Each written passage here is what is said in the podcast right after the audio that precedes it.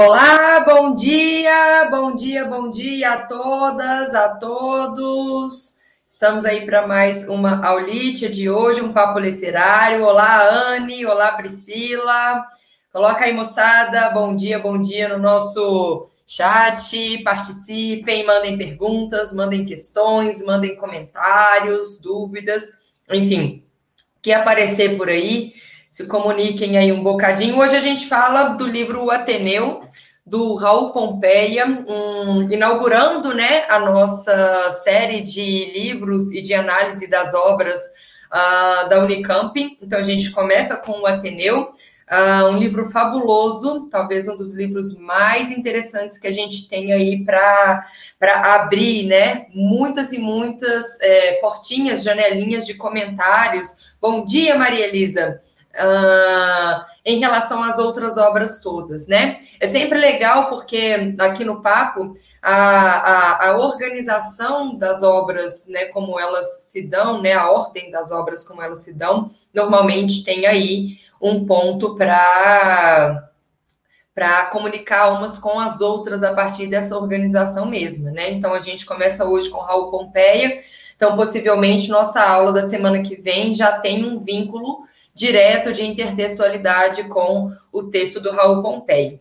Legal que nesse ano, né, a prova da Unicamp ela apresenta para a gente umas novidades. Então, nós vamos ter a carta do Perovaz de Caminha.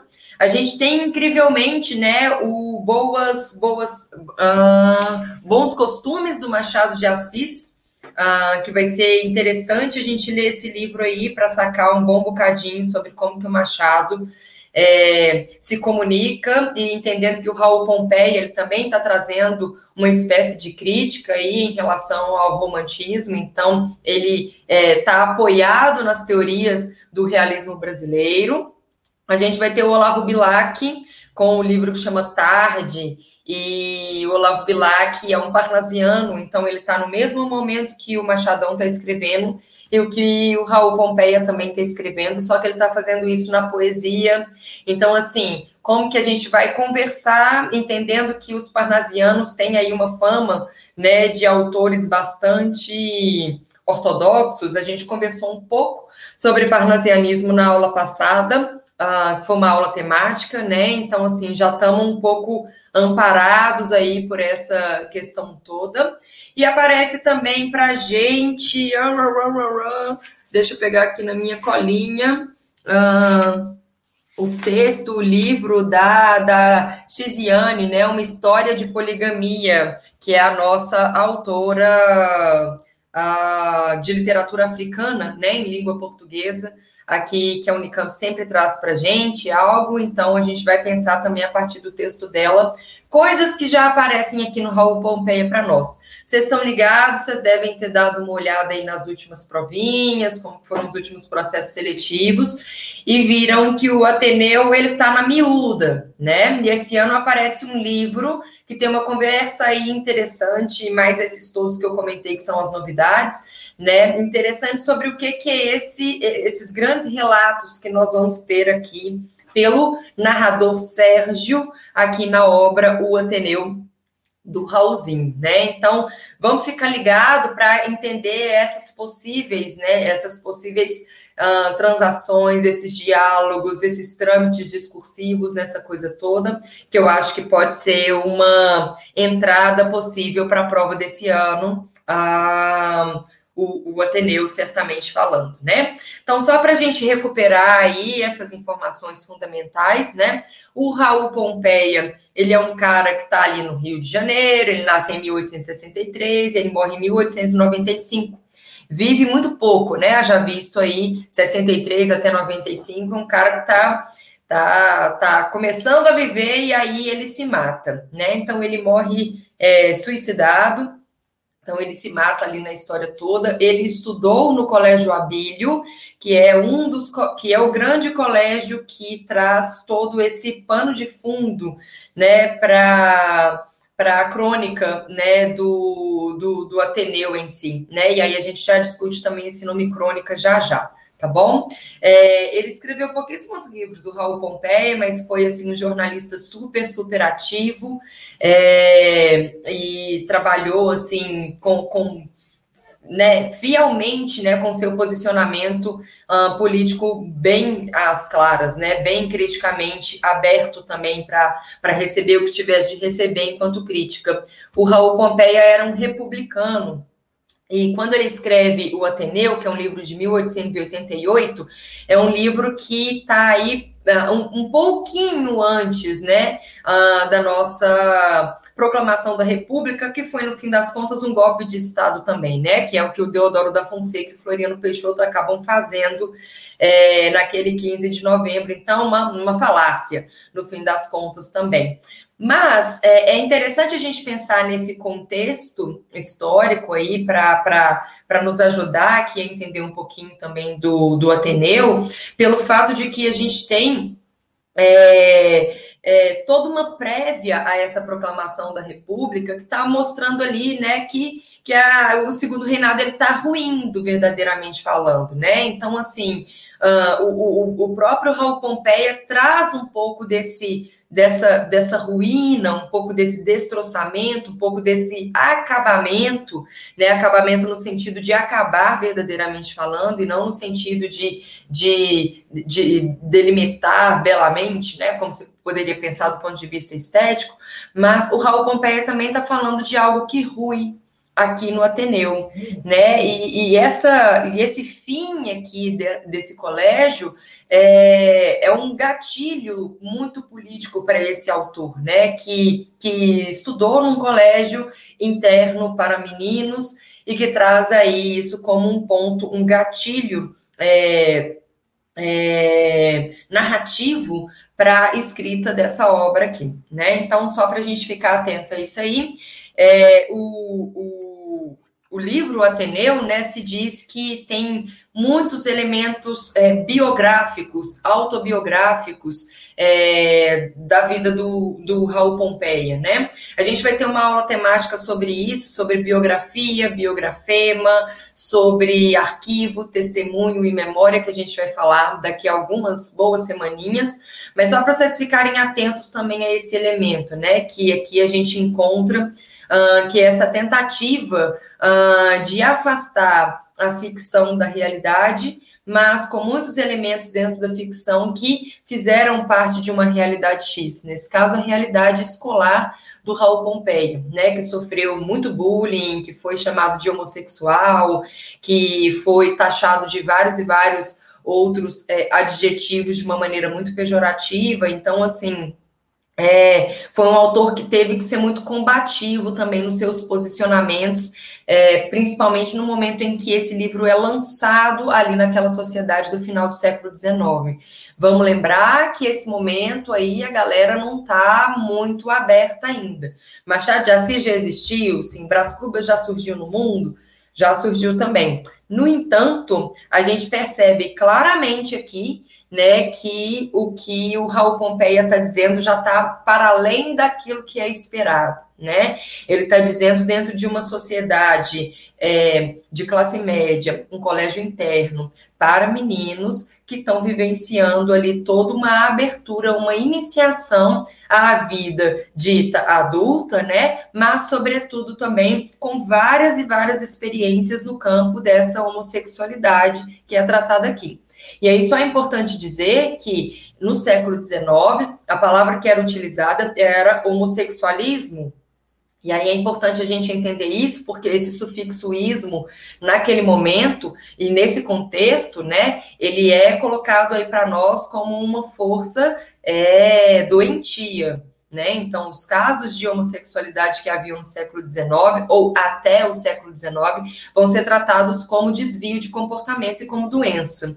Por isso, o sufixo muda, né? É homossexualismo e não homossexualidade, que é o que a gente começa a empregar a partir do século XX, ok? Então, isso mais um pontinho aí para a gente conversar, para a gente entender. E uh, tem aí uma, uma, um alter ego, vamos dizer assim, né, de um personagem principal aqui no Ateneu, que é o, Aris, o Aristarco, e que ele vem aí como uma sombra ou uma grande abertura que o Raul Pompeia faz em relação ao Barão de Macaúbas, que era o diretor do colégio em que o Raul Pompeia estava estudando, né? Então, assim, muito daquilo que o Raul Pompeia viu nesse Barão de Macaúbas, obviamente um aristocrata, né? E que recebe aí dentro do Ateneu o nome Aristarco, lembrando de aristocracia, né? Lembrando aí desse refinamento completo lá dentro e que a gente vê aí algumas alguns paralelismos, né, da vida do próprio Raul com aquilo que ele está trazendo aqui dentro do livro. Ok? Então, esse daí um pouquinho desse pano de fundo, contexto, alguns já aspectos um, conceituais para nós. Bom dia, Carmelita. É, quem mais estiver chegando aí, bem-vindo, bem-vinda, nosso encontro de hoje.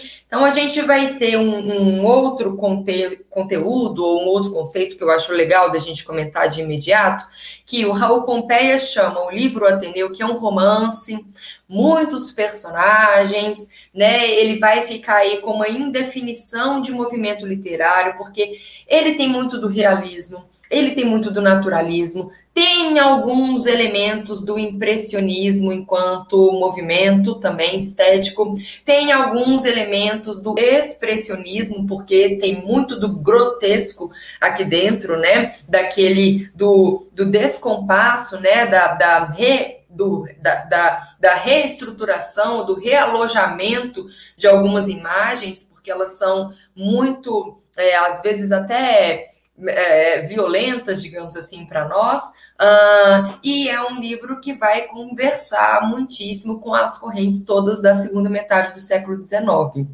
E sendo aí um livro que dialoga bastante com o realismo, é um livro de caráter antirromântico. Né? Então, moçada, quando a gente está falando de realismo, ah, lembrei do Machadão, beleza, maravilha. O realismo, enquanto tal, é uma, uma grande escola, um grande movimento que vai trabalhar aí como crítica às mazelas humanas, como grande anatomia né, do, do, do, do caráter humano, que é um caráter interesseiro, que é um caráter que se que se modela né, a partir do contexto em que está, é um, é um movimento que denuncia a hipocrisia humana também, né? Então, assim, isso tudo está dentro do, do realismo.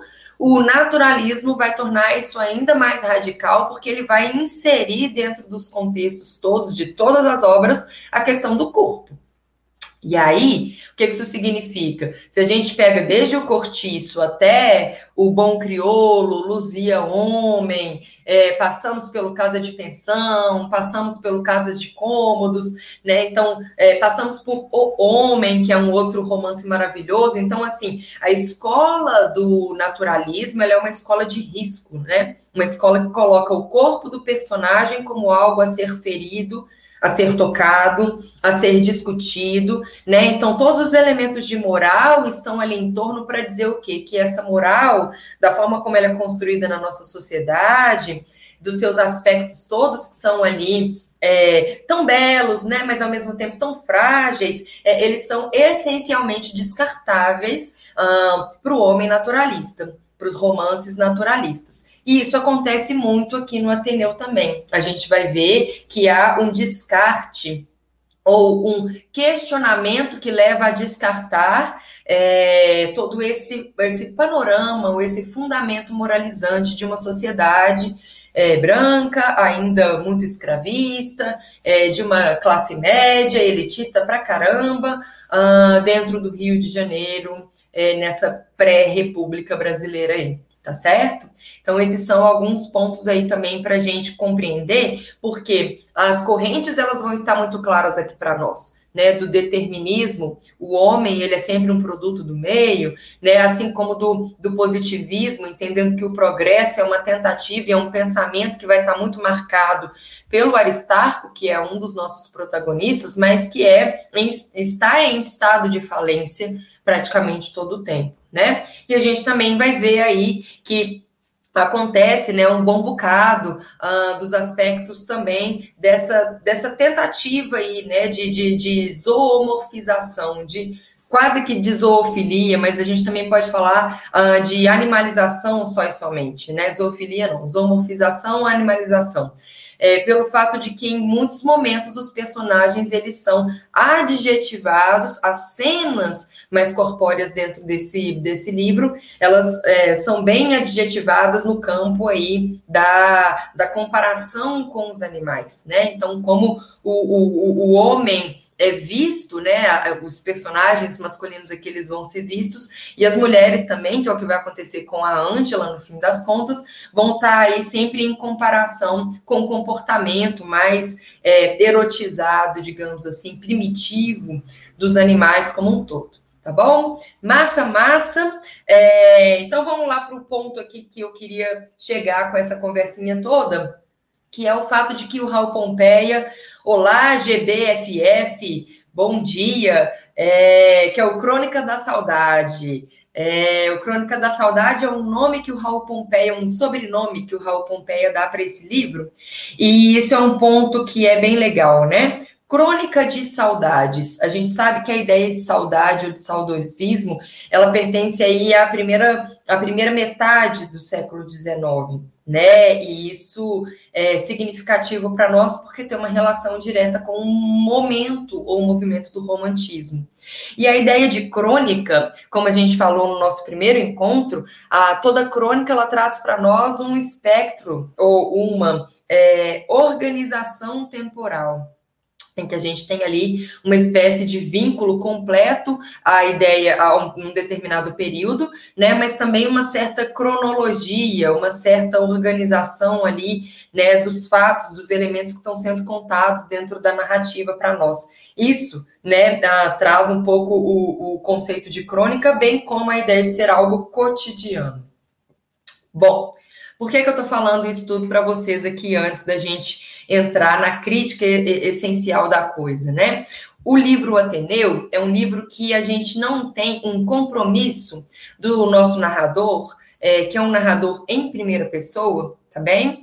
Ah, em trabalhar ali com uma ordem bonitinha das coisas. Ele vai lembrando e ele vai contando para nós né? Assim como acontece no Memórias Póstumas de Brás Cubas. O Brás Cubas ele desorganiza tudo, né? Ele tira tudo do eixo. Isso vai acontecer muito bem no livro O Marinheiro do Fernando Pessoa, que a gente conversa no próximo encontro, né? Então, olha só, o Raul Pompeia ele traz aqui para nós um narrador em primeira pessoa que vai contar sobre os seus dois anos vividos no Colégio O Ateneu, no Rio de Janeiro. O Ateneu aqui é um nome ficcional, né? Porque a gente já está entrando aqui agora no campo do enredo dessa obra. Então, o, o Raul Pompeia ele traz essa dimensão para nós. E é um livro que a gente tem um pouco de dificuldade de colocar a historinha em ordem toda bonitinha, né? Por qual motivo? Porque uh, é um livro que está falando de memória, que está tratando de memória. E quando esse narrador ele se coloca nesse estado, ele lembra aquilo que é importante, aquilo que é necessário, né? Então, assim, o que a gente vê é que existe todo o tempo uma fragilidade da nossa memória enquanto seres humanos, porque a gente só lembra daquilo que é importante para nós, ou para o bem ou para o mal, né? Ou seja, para o trauma ou para a nossa elevação espiritual, né? Elevação espiritual não é no campo de espiritualidade, né? Mas espiritual aqui é um, é um conceito que está vinculado à ideia de estética, né? Então, para nossa elevação enquanto seres sensíveis que percebem as coisas, tá bom? E aí, moçada, é vem esse elemento crônicas de saudades, que é uma grande ironia que o Raul Pompeia está fazendo aqui. Porque o nosso Sérgio, que é o nosso narrador, ele não é um, um narrador saudosista. Ele não é um narrador que está ali sentindo falta né, dessa, dessa concepção de, de, de escola que ele viveu.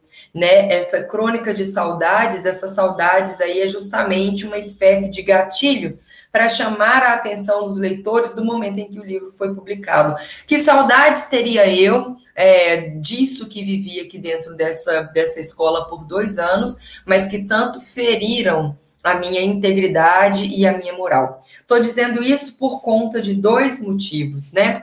O Raul Pompeia ele vai dizer o seguinte, é, com as palavras do Sérgio aqui dentro do livro, né? Que a saudade é uma hipocrisia. A saudade, ela é um gesto egoísta do ser humano e que essa hipocrisia da qual ela é feita é porque a gente tem saudade de muitas outras coisas que não aquilo que a gente diz que tem saudade, verdadeiramente falando, né? Então ela é uma construção. E dentro do fato de ser uma construção, ela também é uma resposta a um estado de ânimo que nós deveríamos ter para uma certa sociedade. Ou seja, uma sociedade que idealiza a educação, que idealiza a escola, que idealiza o amor, que idealiza a composição social dela, que é a sociedade romântica, ela é uma sociedade que vai ter saudosismo, sim. Mas esta sociedade que eu, narrador Sérgio desta obra, eu estou aqui, né, vivendo dentro dessa escola, e é uma escola que me trouxe muito mais violência, na qual eu sofri muito mais violência do que exatamente é, boas lembranças, é, eu obviamente não vou ter saudade alguma desse momento aqui né? Então, ele faz uma grande ironia a esse tipo de comportamento do ser humano que acha que é interessante, né? Essas idealizações todas. Essa crítica é praticamente direta a personagens que vão atuar como o próprio Aristarco atua dentro da obra, né? Quero ler aqui dois trechinhos para vocês, para a gente entender também uma outra perspectiva que a ideia de saudade apresenta aqui para nós. Olha o último parágrafo do livro, tá? Ele diz o seguinte: Ele, como um Deus caipora, triste sobre o desastre universal de sua obra. Isso é o Aristarco, né? Que vai estar falido nesse momento. Aqui suspendo a crônica das saudades. Saudades verdadeiramente puras recordações, saudades talvez, se ponderarmos que o tempo é a ocasião passageira dos fatos, mas, sobretudo, o funeral para sempre das horas. Rio de Janeiro, março de 1888. O que, que o Sérgio, narrador, está trazendo aqui para nós nesse comentário, né? Lendo aqui de novo só. Uh, se ponderarmos que o tempo é a ocasião passageira dos fatos, mas, sobretudo, o funeral para sempre das horas. A saudade, ela é um escapismo da realidade né? Como os românticos vão, vão tentar fazer, né? E que os realistas vão criticar. E o que é que o Sérgio está dizendo aqui? Se eu fico só no campo da saudade, se eu fico só no campo desse desejinho aí, é, de reviver algo que já passou, eu não vivo agora. Eu não tenho presença e integridade para viver aqui no agora. E aí o livro, moçada, ele vai, isso do que é maravilhoso do Raul Pompeia. O negócio é falar assim, não, gênio, simplesmente, porque o livro ele é pautado, ele é construído a partir de uma perspectiva, né, que a gente pode dizer aí que é absolutamente é, é, é muito, né, do, do, do, período do realismo e do naturalismo, já com o início ali do marxismo científico começando a, a, a, a pulular mesmo enquanto teoria para os autores, mas o Raul Pompeia vai trazer para nós um mote, né, o mote assim de que o livro, né, o Ateneu é uma escola para fortes e não para fracos. O que, é que ele está querendo dizer com isso? Que forte dentro dessa escola significa é, ser ali essencialmente viril, ser capaz ali de manipular o outro, ser capaz ali de fazer com que o outro ceda, e aí, ceder, neste caso deste livro, é um vínculo muito claro que o narrador vai deixar claro para nós, que é ceder aos desejos ou às manipulações corporais do outro. Né? Então, o frágil aqui é a pessoa que cede. É, o aluno é o colega que cede. O Ateneu vai ser um, um, um colégio de fracos e de, fra... Ah, de fortes e de frágeis. Esses fortes são os que conseguem é, abusar, são os que conseguem dominar. Isso tem tudo a ver com as práticas ou com as linhas filosóficas, né, as, as, correntes filosóficas do século XIX, enquanto que os frágeis vão ser aqueles que acabaram cedendo. E aí eles vão ter um vínculo aí com uma fragilidade, né, que vai inclusive afeminá-los, né? Aqueles que cederam, eles são os afeminados que lembra muito o conceito de pederastria lá da Grécia, né? Um conceito que vai ser ah, muito alimentado ali pela figura do Sócrates, que a gente vai perceber que lá na Grécia antiga é, é, dominar ou seduzir, né, aquele que seria iniciado, tinha tudo a ver com o fato de perceber que se ele cedesse, ele seria um ser humano frio, um ser humano frágil.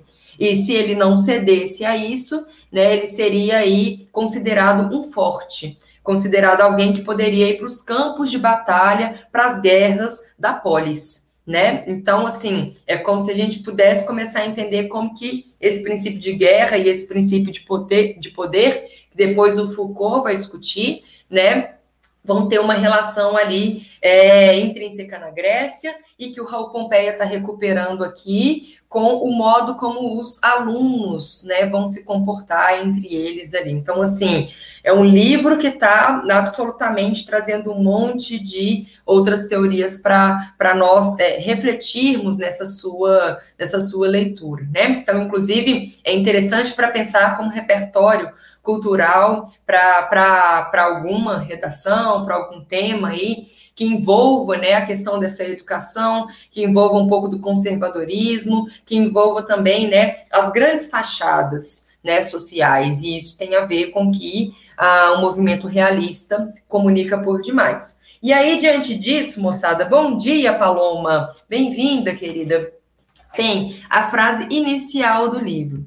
Então eu li a frase final que está dizendo, né, que ter saudade das coisas não vale a pena, porque a saudade ela mantém a gente num outro estado. Esse estado aí é um estado de, de, de fragilidade do ser humano, né? E olha a primeira frase do livro. Vamos lá então para a coisa como ela começa, como que ela inicia. Abre aspas. Vais encontrar o mundo, fecha aspas. Disse-me meu pai à porta do Ateneu abre aspas, coragem para a luta, fecha aspas. E aí continuou o narrador dizendo: Bastante experimentei depois a verdade desse aviso, que me despia num gesto das ilusões de criança educada exoticamente na estufa de carinho, que é o regime do amor doméstico. Diferente do que se encontra fora, né, fora de casa, que é onde está tudo lindo maravilhoso, tão diferente que parece o poema dos cuidados maternos, um artifício sentimental. Então, olha como já surge uma crítica à ideia de maternidade, né? A maternidade ela é artificial. A maternidade ela tá ali com o sentimento que ele é construído pela mãe, né? Desde o momento que ela percebe que ela está grávida é, com a vantagem única de fazer mais sensível a criatura à impressão rude do primeiro ensinamento. têmpera brusca da vitalidade na influência de um novo clima rigoroso. Lembramos-nos, entretanto, com saudade hipócrita, dos felizes tempos, como se a mesma incerteza de hoje, sob outro aspecto, não nos houvesse perseguido outrora e não viesse de longe a enfiada das decepções que nos ultrajam. O caráter impressionista, ele já está aí presente desde o primeiro parágrafo do livro, que traz o quê? Um pessimismo completo. Um pessimismo que vai fazer muitos arranjos de uma linguagem muito preciosista, muito cheia né, de, de, de, de figurações, muito cheia aí de, de refúgios, né, ou de fugas, para trazer a grande crítica, mas de uma maneira é, que também ludibrie essa grande crítica. É, o que, é que eu estou querendo dizer com isso? O Ateneu, um livro extremamente, ah, digamos, ah, sofisticado em sua linguagem. E diante disso, a gente pode ter um pouco de dificuldade com a, tanto o vocabulário, que é um vocabulário riquíssimo que o Raul Pompeia utiliza na obra inteira, quanto com os artifícios, os efeitos de sentido que ele traz aqui para nós. E aí, por que, que eu estou dizendo isso? Esta primeira frase que o pai dele diz, né? Vais conhecer o mundo coragem para a luta, quando o pai do Sérgio, que é o nosso narrador, diz isso para o filho, coloca ele dentro da escola, dentro do Ateneu, ele está fazendo uma grande metonímia. Uma grande metonímia para aquilo que vai representar o colégio Ateneu para o filho dele, para o Sérgio. O pai está dizendo: meu filho, você vai encontrar o mundo lá. É um micro cosmo, é um micro mundo que está acontecendo ali dentro, né? É, então vai ser onde o Sérgio vai experimentar praticamente todas as maiores experiências que uma, um pré-adolescente, né, tinha por volta ali dos seus 11, 12 anos mais ou menos, ele vai ficar só dois anos lá dentro desse colégio, né? E aí é, ele já traz para nós essa, essa, essa parte pelo todo, né? A escola é uma parte daquilo que a gente encontra no mundo todo. E aí o, o, o Raul Pompeia, né, embora esse livro só vá surgir na década de 70, em 1970, que é o, a escola como aparelho ideológico do Estado, né, do Louis Althusser, uh, o, o Raul Pompeia está discutindo isso aqui, como que a escola, ela mostra para o mundo, né, uma certa horizontalidade, uma certa democracia, é, tentativas, né, de experiência de um mundo libertário, mas ela está sempre com algum tipo de represália ideológica sempre com algum tipo de abafamento da liberdade e dos direitos dos seus alunos, né? Então, é, é um, um, uma forma muito interessante da gente começar a pensar isso, né?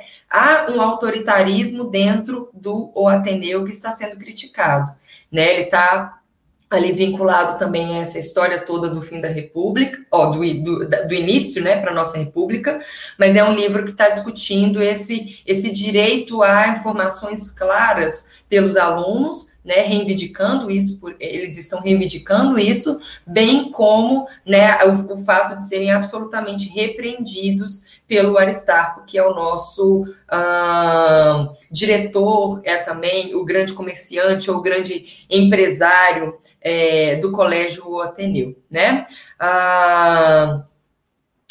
Paloma só está comentando aqui, né, que não tinha conhecimento a respeito da empregabilidade do ismo como doença e o dade como identidade, né? Então, é isso, Paloma, é um, um, um, um sufixo, né, muito importante para a gente, assim, e ele fica muito bem delimitado ali no século XIX, né?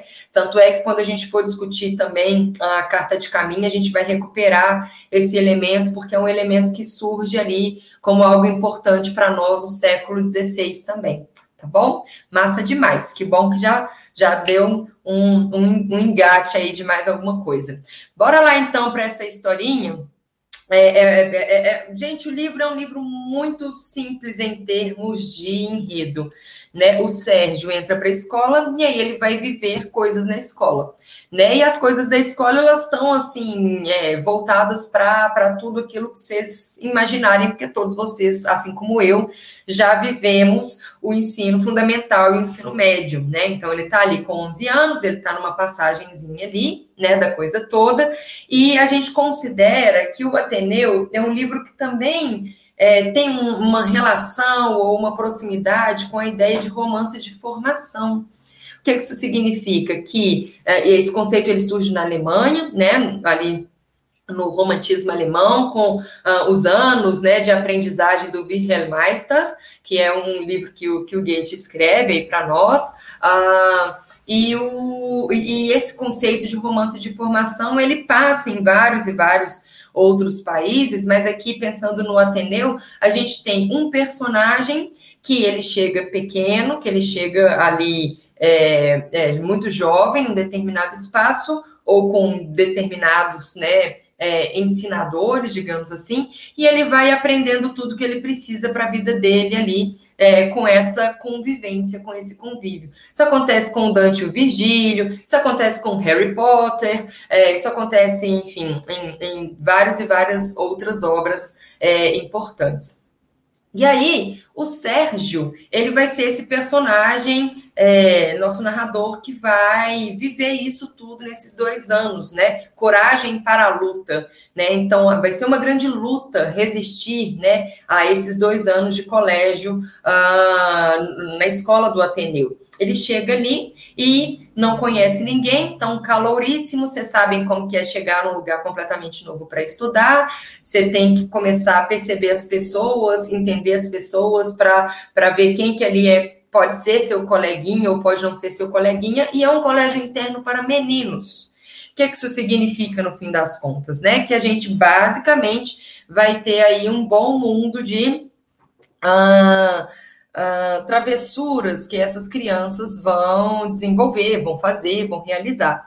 E o livro vai ser feito dessas, dessas travessuras, que vão ser todo o tempo repreendidas, né? Uh, reprimidas, que também é uma palavra que a gente pode usar sem nenhum tipo de, de medo em relação a esse livro, porque é, vão ser travessuras todas reprimidas pela figura do Aristarco.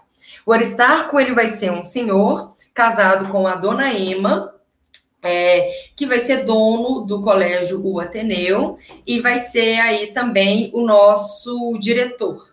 Ele é dono, ele é diretor, ele é comerciante, ele é o empresário, ele vê a escola não como uma instituição é, ideológica, mas como uma instituição capitalista, uma instituição é, que recebe aí grana uh, dos pais das crianças que matriculam seus filhos ali. Então, quando as crianças, elas, as famílias vão receber, vão visitar, na verdade, a escola, o Aristarco ele apresenta essa escola como um país das maravilhas né? Ele vem com toda uma construção absolutamente romantizada. Ele é um aristocrata, se a gente pudesse chamar de aristocrata alguém do século XIX, né? Mas é um, um grande burguês aí, né? Que vai ter esse vínculo com esse lugar é, de, dessa autoridade toda aí.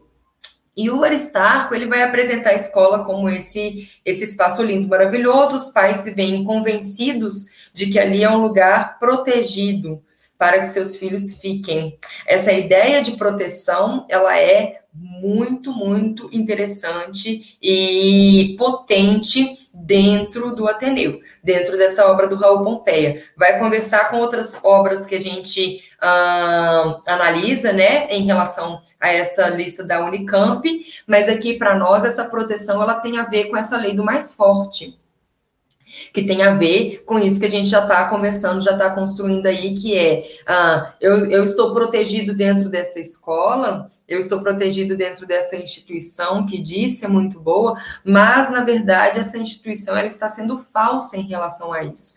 É, é, a criança dentro do Ateneu, todos os coleguinhas ali do próprio Sérgio, elas vão estar extremamente em estado de vulnerabilidade, de violência. A qualquer momento elas podem ser violentadas. Por quem? Pelos próprios colegas, com toda a questão do bullying, né? Que não é uma palavra que existia naquela época, lembrem disso. Então, se uma questão aberta precisar de colocar essa palavra, é, mapeiem, né? Que é uma palavra que vem só no século XXI, uh, coloca entre aspas, para que isso fique aí bem marcado, que vocês reconhecem, né? A legitimidade do vocábulo, mas pode ser vítima ali de bullying, mas pode ser ali, sobretudo, vítima de uma espécie de ah, sedução corpórea real oficial, né? Então, esses meninos todos, ali no auge, né, do início ali da, da, da, da adolescência, então, naquele momento do grande fervor dos hormônios,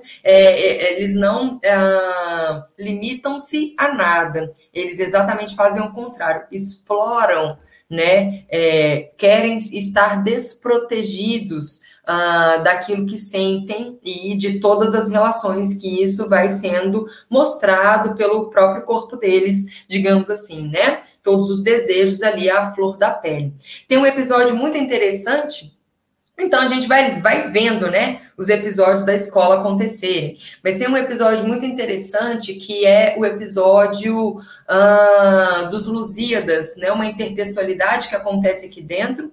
É, lembrem que a gente tem os sonetos do Camões acontecendo é, dentro da lista da Unicamp, que a gente tem o Marinheiro do Fernando Pessoa, que também conversa com isso, e a gente tem aqui o Ateneu, que menciona uh, os Lusíadas no canto 9, os Lusíadas, que é uma obra do, uh, do Camões, né, português, lá no período ali do, do classicismo português, então século XIV, por aí, uh, e que a gente vai ter o momento em que o Vasco da Gama e todo mundo está voltando, ali já encontrou as Índias, não sei o quê, não sei o quê, e aí Vênus, que é a grande protetora, a deusa protetora do Vasco da Gama, ela planeja ali uma paradinha do Vasco da Gama numa ilha que é a Ilha dos Amores. E quando eles chegam ali na Ilha dos Amores, eles descem dos barcos e tem várias ninfas, né? Mulheres nuas, tão jovenzinhas, maravilhosas, à espera dos marinheiros para seduzi-los e para amá-los ali, é, é, é, é, às claras, né? À luz do dia, sem nenhum tipo de contenção desse momento. É um dos cantos mais bonitos dos Lusíadas, aquela grande orgia, digamos assim, né? A, a céu aberto, que é o que acontece nesse canto dos Lusíadas. E, curiosamente, um personagem, né, um amigo aqui de Sérgio que se chama uh, Cândido, ele vai mandar uma cartinha uh, para um coleguinha assinando como Cândida.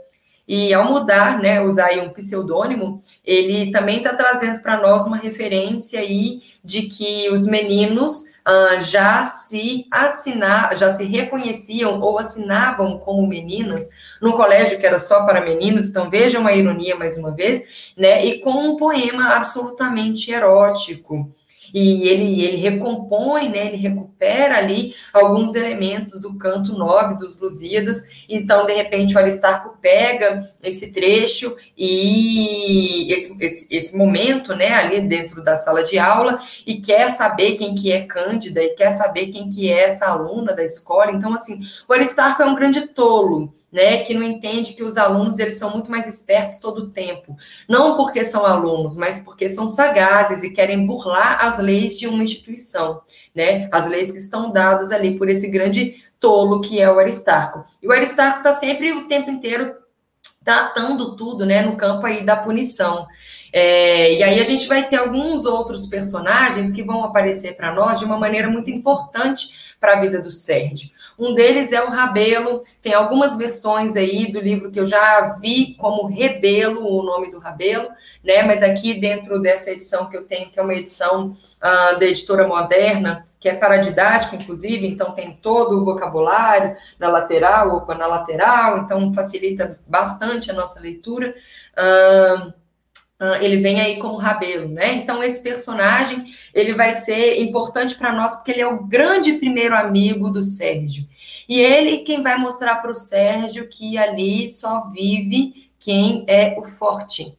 Que o Sérgio precisa aprender a ser forte dentro do Ateneu para não ser molestado, para não ser ali absolutamente recriminado e visto como um aluno frágil por todos os outros colegas, porque uma vez molestado, né, e é esse princípio, né, da, da pederastria e do Sócrates que eu estava falando com vocês antes, será eternamente molestado. Então ele vai ser é, de uma vez por todas considerado como uma figura frágil, né? Então a gente vai ter o Rabelo, que vai ser esse primeiro amigo aí, ele explica, né, isso tudo pro, pro Sérgio também, e aí, né, logo em seguida, a gente vai ter aí a figura do Sanches.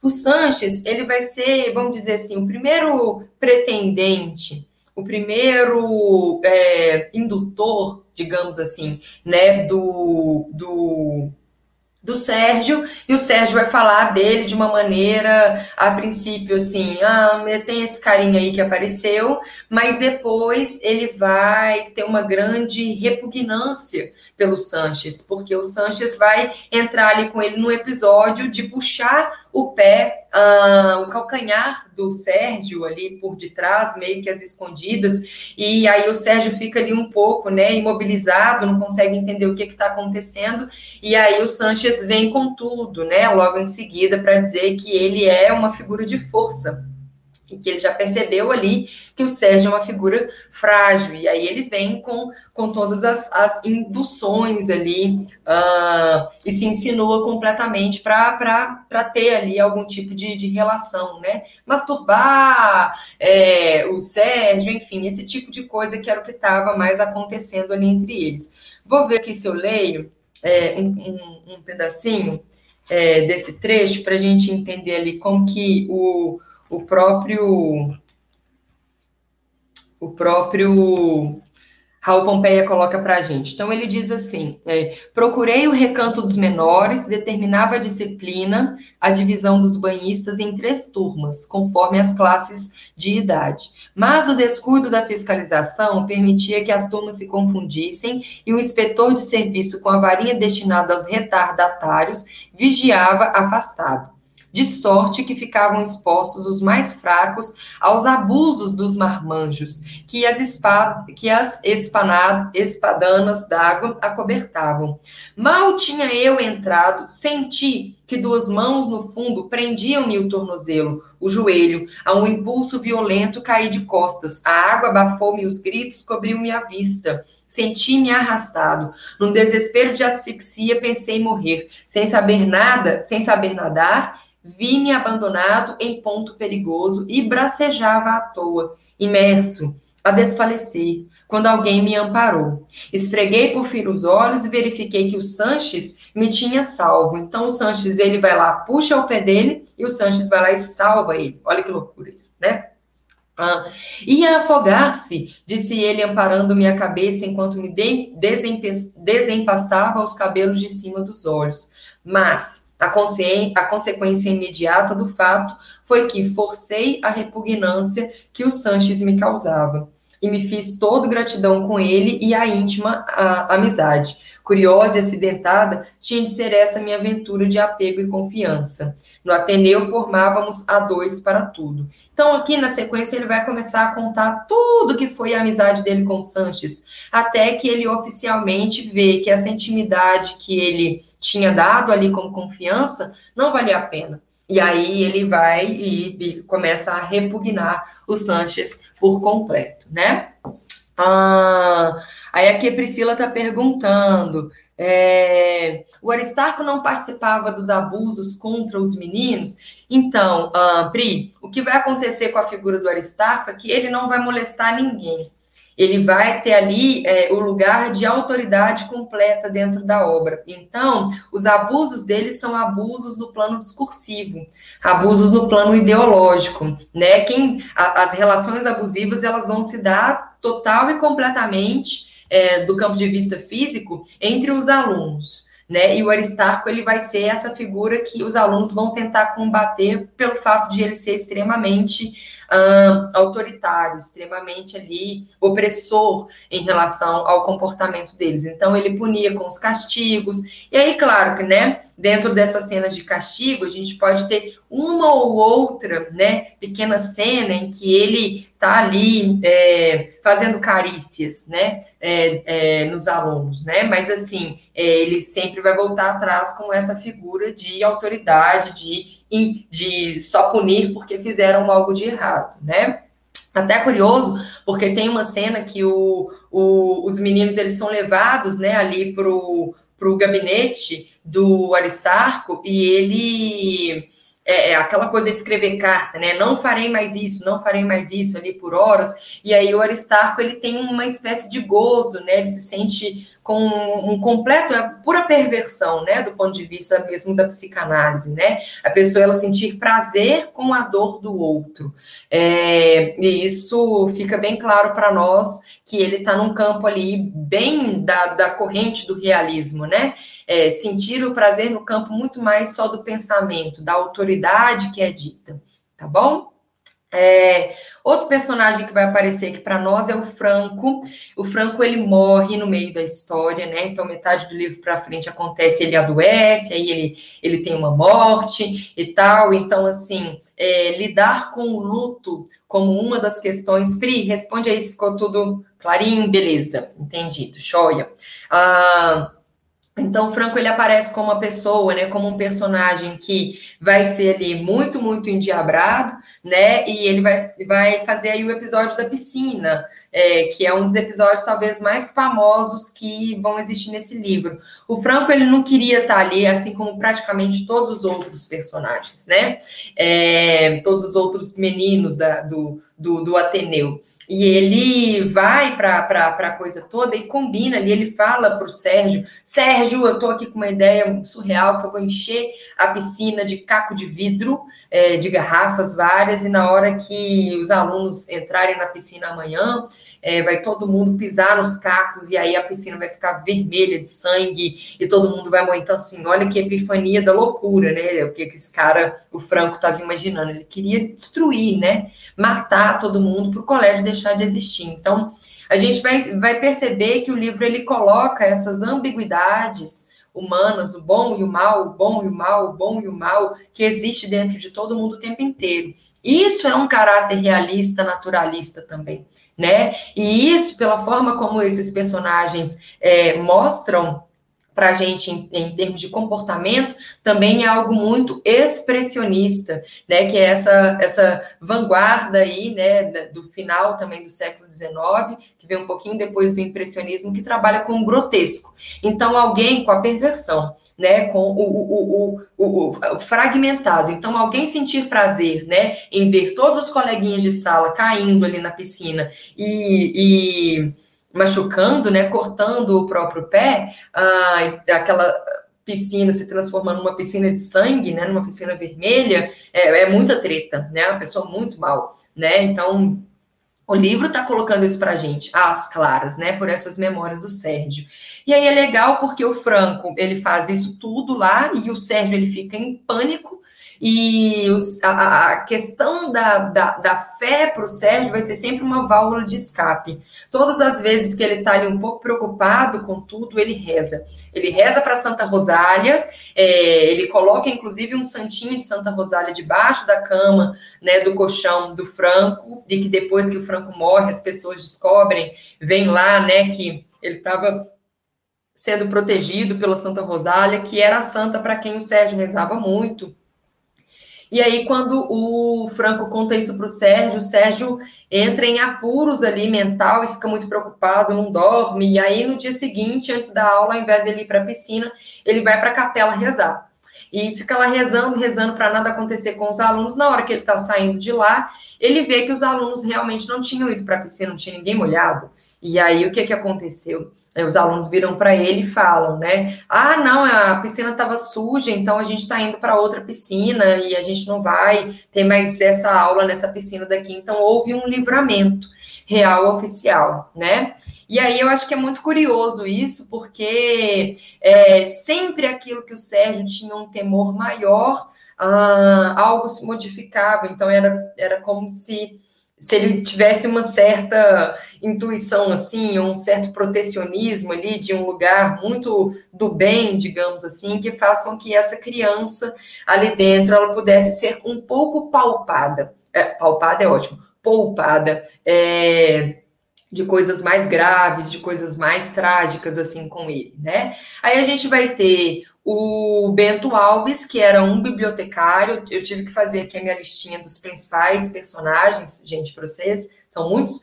É, o Bento Alves, que é um bibliotecário que vai ter ali também um, um, um, uma espécie né, de, de, de ele vai ser a, a, pessoa que vai ser punida, ele vai, ele vai ser preso. E essa punição vai ser talvez a das mais graves que acontecem ali, né? Porque aí, quando ele, ele é preso, ele, ele briga com o Sérgio, é, cai na porrada mesmo com o Sérgio, e depois ele vai é, sair da escola, né? Vai ter essa expulsão. Então, assim, vamos punir oficialmente um aluno por ter causado tudo isso aqui dentro. Então, é, fica essa, esse, esse lastro, assim, para nós é, do, do Bento Alves como como esse é, é, o personagem que é realmente punido né, por algo que fez, tanto a prisão quanto essa saída aí da escola. E a gente vai ter o Egbert, que é um outro personagem interessante, porque ele vai trazer aí esse desfecho, digamos assim, para a história uh, junto com a gente. Uh, vários outros episódios, né? Tem um episódio da goiabada, que os alunos se rebelam contra é, o, a sobremesa do almoço, porque eles estavam achando que não era goiabada que estava servindo, mas sim bananada, e aí percebem o gosto diferente, não de goiaba, mas sim de banana, e aí o Aristarco, estava ali poupando dinheiro, né, querendo angariar mais lucro, por isso estava comprando bananada e não goiabada para os alunos, ele traz esse elemento aí para nós né, como discussão também é, desse aspecto econômico que estava contornando ali tudo que acontecia dentro do Ateneu. E aí o Egbert, só para a gente é, fechar a historinha com ele, uh, ele é o, vamos dizer que ele, ele traz dentro da descrição do nosso narrador ares ou um contorno de ter sido uma, um real amor, né, uma paixão uh, do do Sérgio.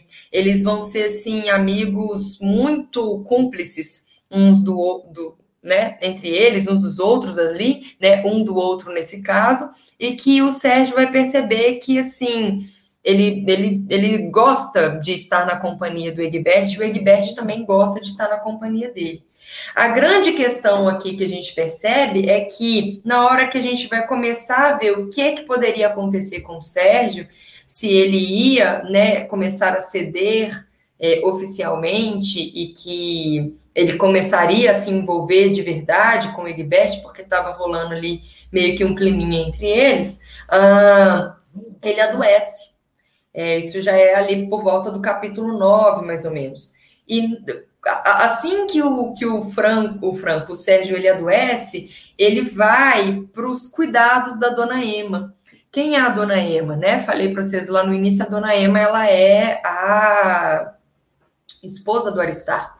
Mas ela não é só e somente uma esposa. Ela é a figura feminina que vai trazer aí o lugar dessa romantização do feminino também dentro dessa história. A gente vai ter a Ângela, que é uma espécie meio que de camareira, faxineira, é, e que vai ser muito erotizada pelo, pelo narrador, então a Ângela estava sempre trepada nos muros, então ela é o lugar da mulher naturalista, que seduz, que erotiza dentro de uma escola de garotos, né? E a gente tem a Emma, que é exatamente o oposto. Né? A Emma, ela vai ser muito essa, ela é uma, ela tem 30 anos, né? É, já é esposa e esses garotos ali 11, 12 anos, todos ali, né, muito acalorados, uh, por por terem uma mulher tão distinta, né, dentro da escola. E como eles estão num colégio interno, muito distante, né, da, da figura materna, real, oficial, a Emma, ela começa aí a trazer um pouco esse lugar mais maternal para a história, né, para o nosso enredo. Não à toa, a Emma é um anagrama também de mãe, e é um anagrama também de ame, né, do verbo amar. Então, se eu modifico ali a ordem das letrinhas, um, eu alcanço também essas duas palavras. E é curioso, moçada, porque o que que a Emma, o que que acontece? O Sérgio ele vai para essa enfermaria e a Emma cuida completamente dele. Ele fica ali dias nessa enfermaria, está nas férias de janeiro, a família viajou, então ele teve que passar as férias na, na própria escola, e a Emma é, coloca ele ali, né, perto do seu seio, perto do seu peito, ele é ali acolhido completamente, né, por essa por essa figura, e, e ele começa a se apaixonar por ela. E à medida que ele vai se apaixonando pela dona Emma, o Egbert, que era quem ali estava mobilizando toda uma reviravolta na história do Sérgio. Para nós, o Egbert ele vai sendo algo do passado, algo que não merece mais a atenção do Sérgio. E aí, no momento que ele está ali, né, junto da Emma, eles estão tendo um diálogo lindo, maravilhoso, assim, calorosíssimo e tal e tudo, é, vem um cheiro absoluto de, de, de, de, incêndio, de queimada, de fumaça, e aí abre ali a janela, né, a cortina para ver o que estava acontecendo. O colégio estava pegando fogo, né? E aí todo mundo já está num alvoroço completo. Era o momento ali em que o grande busto, né, do Aristarco, o Aristarco mandou fazer um busto ali para ficar no meio do, do, né, do pátio do colégio, e ali seria a grande inauguração daquilo. Aristarco ele estava absolutamente, né, é, envaidecido, o ego nas alturas, o cara não via mais nada que não só e somente ele mesmo. É, e aí um um aluno do, da escola, que é o Américo, que era o cão chupando manga oficialmente. Todos os episódios que o Américo aparece, ele, ele não queria estar lá dentro e ele quer transformar aquela escola ali mesmo no inferno. Então ele faz de tudo para que isso aconteça. O Américo joga, coloca fogo né, dentro da, da escola, então ali as cortinas pegam fogo, o busto do Aristarco começa a pegar fogo, e aí o Aristarco começa a chorar e, e ficar vendo ali a sua grande derrocada, né, e enfim, é, é, isso é a cena final do, do livro, assim, né? É o, o Aristarco percebendo que a sua grande empreitada o seu grande né, manejo ali de tudo e toda a sua dedicação ao longo desses anos todos está indo por água abaixo, os alunos já estão começando a pegar suas coisas, ir embora e tal. Então, assim, uma grande, é, um efeito muito caótico e um efeito muito catártico, né? Ou seja, o grande poder, né? Tá aí toda a alegoria que o Raul Pompeia está trazendo para nós. O grande poder, ele sempre rui, né? A autoridade, ela sempre rui a autoridade no lugar de autoritarismo, ela sempre vai ruir, né? E ela vai estar tá aí, ela vem aqui representada pela ideia do incêndio, pela ideia do busto que pega fogo, pela ideia de um colégio, né, que ideologicamente era ali descrito, né, e mantido como um colégio é, polido, é, formal, é, disciplinado, em que os alunos é, eram ali absolutamente né, é, é, em, em, em em aprendizado de sofisticação, digamos assim, né, com todas as regras de etiqueta, de moral, de ética e tudo mais, e a gente percebe que na verdade era exatamente o contrário. Né, uma grande denúncia a essa hipocrisia é, educacional também, uma grande denúncia a essa hipocrisia daquele que diz sobre algo que não acontece, né? E um livro que está trazendo para nós as marcas de um testemunho, né? Esse arquivo, essa memória que o Sérgio tem, é, e que ele escreve já na sua fase adulta. Então, o livro, a gente está lendo as memórias do Sérgio, a gente está lendo o encontro dele com o seu passado e o que ele resolveu escolher para contar desse seu passado durante dois anos dentro do Colégio Ateneu. Então, ele tem aquele falecimento, né, o incêndio todo, e o Sérgio, ele começa a, a, a voltar para o momento mais presente, né, que é onde vai ter aí esse finzinho maravilhoso que eu cheguei a ler para vocês, né, e tudo acabou com um fim brusco de mau romance, um grito súbito fez-me súbito fez-me estremecer no leito, fogo, fogo, abri violentamente a janela, o Ateneu ardia, na casa de Aristarco reinava o maior silêncio, entre os reclusos das férias contava-se um rapaz matriculado, o Américo, que vinha da roça. Aí ele vai conta toda a história para nós, né? E depois diz, né? Ardia efetivamente o Ateneu.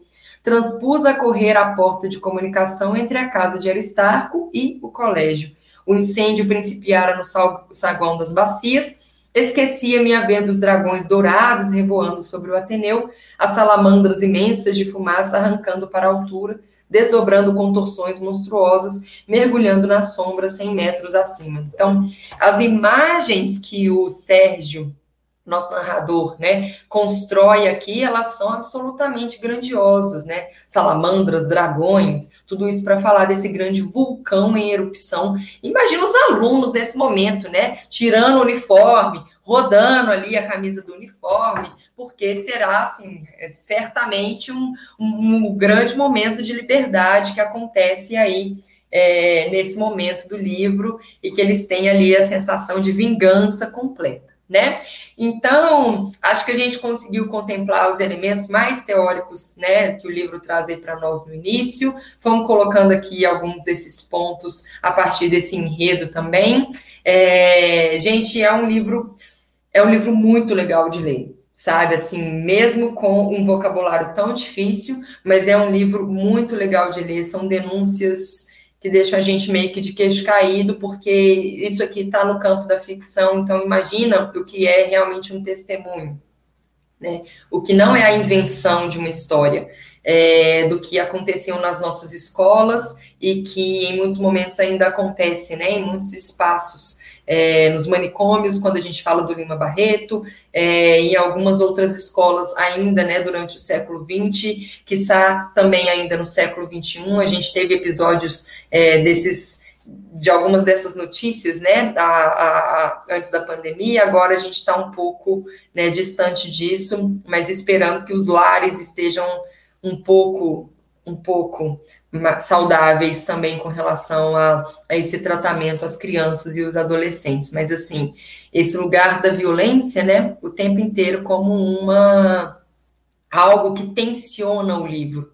Né? Então, não é só uma historinha de um colégio interno, são as tretas por debaixo da historinha de um colégio interno aí, né? Então, fabuloso muito, muito legal. É, leiam, quem ainda não conseguiu ler, né? Mas tentem dar uma passada, pelo menos em alguns dos capítulos aí desse livro, porque ele vale muito a pena, ele é muito legal mesmo, né?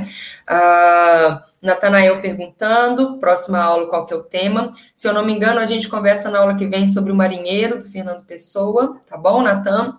é, que é um dos livros mais lindos uh, em termos de promover imagens para nós, né? Então é bem legal. Priscila está comentando, gostou muito de ler esse livro. Uh, e os episódios que ele descreve ainda acontecem hoje em, hoje em muitos lugares, exatamente, né? Então a gente não está aí privado uh, das tretas, né? Que são esses abusos todos de poder e por aí vai. Ok, moçada? Uh, espero que vocês tenham curtido, que vocês tenham aí se deparado com mais algumas reflexões, que a gente fez um, um, um grande combo no início da aula, é, de elementos teóricos também. Então, acho que é isso por hoje, valeu demais. Um beijo para vocês, fiquem bem, se cuidem, façam aí a quarentena direitinho e foco nos estudos. Até semana que vem. Valeu!